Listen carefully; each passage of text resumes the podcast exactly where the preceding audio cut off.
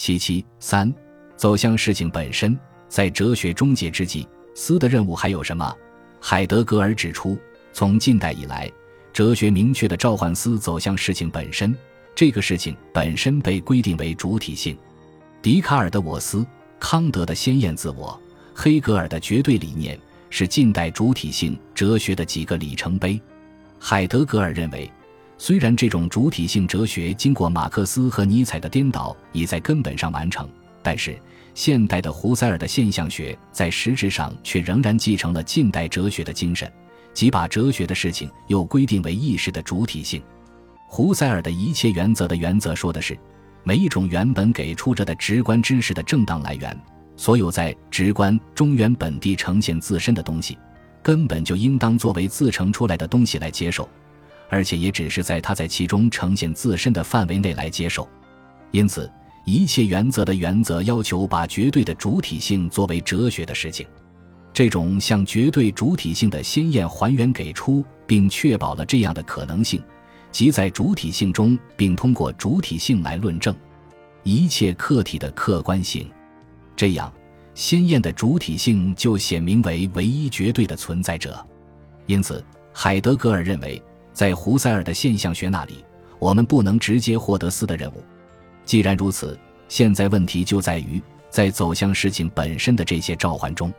是否还有什么东西没有被思？海德格尔提出，事实上，思的任务正是在哲学走入绝对知识和最初根据的地方，把自己隐藏起来的。无论是黑格尔的思辨的辩证法，还是胡塞尔的纯粹现象学。都是哲学的事情，从自身而自为地达到显现，因而成为当前的一种方式。而这样的显现必然在某种光中发生，只有借助于光，即只有通过光，显现者才能展示自己。但是，光又依赖某种敞开的东西，某种自由的东西，因为只有这种敞开或自由的东西，才能时时处处使光亮显扬。光是在这个敞开中运动的。并且是在这个敞开中与黑暗争斗的，在一个存在者与另一个存在者相遇的地方，也是这个敞开在统治着。海德格尔说，这个敞开也可以称之为林间空地即成名。光在敞开中游戏，也即相当于在林间空地中游戏。光虽然可以射入林间空地或敞开，但光绝不会首先创造林间空地或敞开，相反。光以林间空地或自由敞开为先决条件，因此思的任务就应是思考这个林间空地，这个自由的敞开。林间空地这个词在现在我们所思的这个联系中所指示的东西，即自由的敞开。用歌德的话来说，就是原初现象。我们宁愿说是原初事情。这个自由的敞开，既然使光的游戏成为可能，因而也就支配了存在者的存在或在场。因而，这个自由的敞开是最根本的东西。海德格尔认为，这个自由的敞开，这个林间空地，虽然在哲学的开端已被巴门尼德谈到过，但在哲学中一直未被思考过。巴门尼德在一首思想性的诗中说：“但你应该惊艳一切浑然不颤的无比之心脏，以及缺乏相信无比之境的能力的凡人们的意见。”海德格尔认为。巴门尼德的这首诗命名了无弊。这个无弊之所以被称为浑然，是因为它在一个纯粹的圆的球中转动，并且在这个圆球中开始与终结处处相同。在这个转动中，不可能有扭曲、变形和截止。由此出发，海德格尔对“浑然不颤的无比之心脏”这句话也给出了自己的阐释。它意味着在最本己之中的无弊本身。意味着一个寂静之地，这个寂静之地在自身中聚集了那给予无蔽的东西，这就是敞开者的林间空地。这个林间空地最先给予了通向在场的道路的可能性，使那个在场本身的在场成为可能。因此，必须把无比思维林间空地。林间空地的不颤之心脏是一块寂静之地，只是从这里。存在与思，也即在场与领会的共属的可能性才能产生。然而，迄今为止的人类的思的事实是，人们还没有思考无蔽林间空地，或者说无蔽林间空地还处于隐藏之中。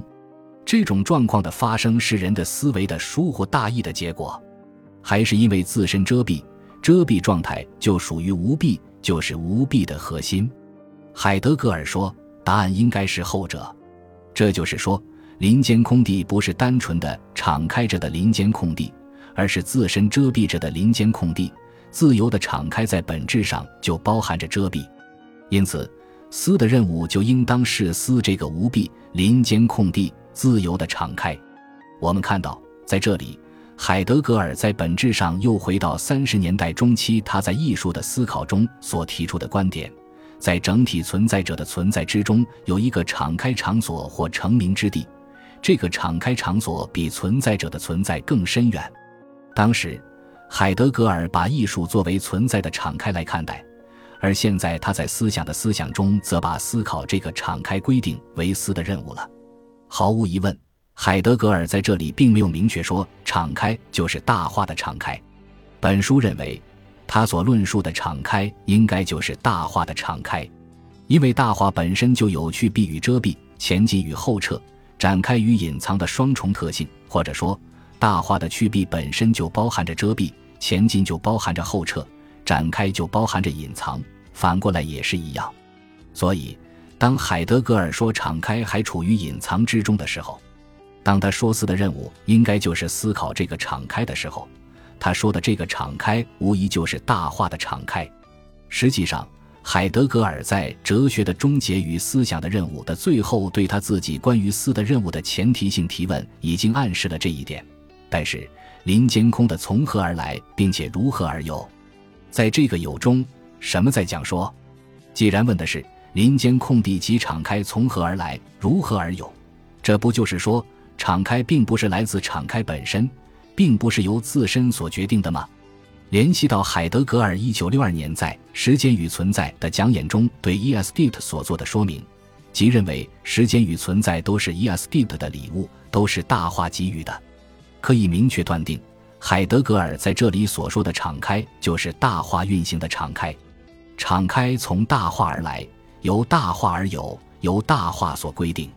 因此。思的任务，也就是思考大化的敞开。从海德格尔的思想的整个发展过程来看，海德格尔在这时对敞开的思考，已经比以往任何时候都更加深入、更加具体了。实际上，可以把海德格尔所说明的敞开过程理解为大化运行的一种根本方式。也就是说，大化的运行总要通过某种途径或方式而展示出自身的真实面貌。因而，大化总要敞开某个场所、林间空地，总要由此而成名。连光亮也依赖于这个敞开。人只有通过对这个敞开的思考，才能对大化有所领会。更进一步说，如果把海德格尔四十年代在关于人本主义的信中关于人的生存即是存在的成名的思想与他现在对思想的思考放在一起，那么可以说，人即在大化的敞开之中。人的生存即是大化的敞开，至少是大化敞开的一种方式。人的思作为生存的一个方面，也是大化敞开的一个方面。总之，对海德格尔关于思想的思考的阐述和分析，足以表明，海德格尔是把人类的思想放到大化的一体运行中来思考的。在他看来，人类的思想产生于大化，由大化所决定，是大化敞开自身的要求或方式。而对没有自觉意识到这一根本性事实的人类的思来说，人类的思就应该是时时注意倾听大化的召唤，倾听大化运行的要求，时时注意进入到大化运行所要求的纯粹的思中去。因此，海德格尔关于思想的思想的实质是试图确定人类思想的被支配地位。按理说，如果人类的思源于大化，是大化的展示自身的要求，那么。任何历史阶段的人类的思想都应该在思考着大化，而不应有不思考大话的时候。海德格尔为什么说现代人类并未进行真正的思，或并未思考大话本身？这岂不是自相矛盾？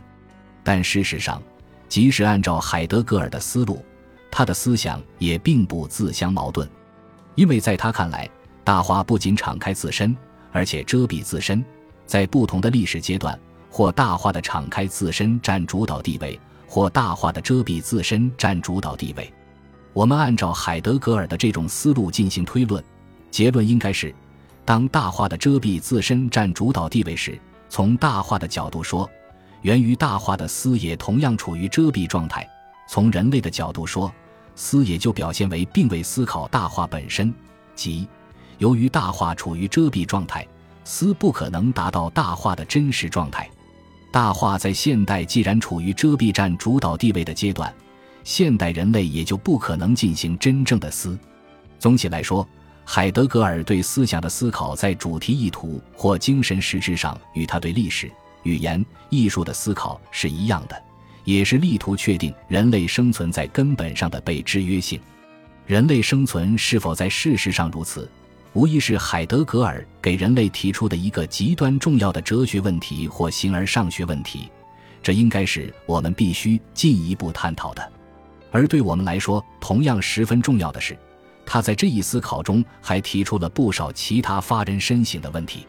如他关于现代社会对人的生产生活的控制问题的解剖，显然抓住了现代社会的一个本质特征，非常具有现实性；又如他对现代人类思想的状况的分析，认为现代人类没有进行真正的思，表面上看来是低估了人类思想的能力。但实际上是指明了人类的思想并不是总能够深入到事情的本质，并不是总能够获得对自己历史发展必然性的正确认识，因而他的分析正是发前人所未发、新颖、深刻、独到，对于我们深入反思人类的思想具有智慧性的启示意义。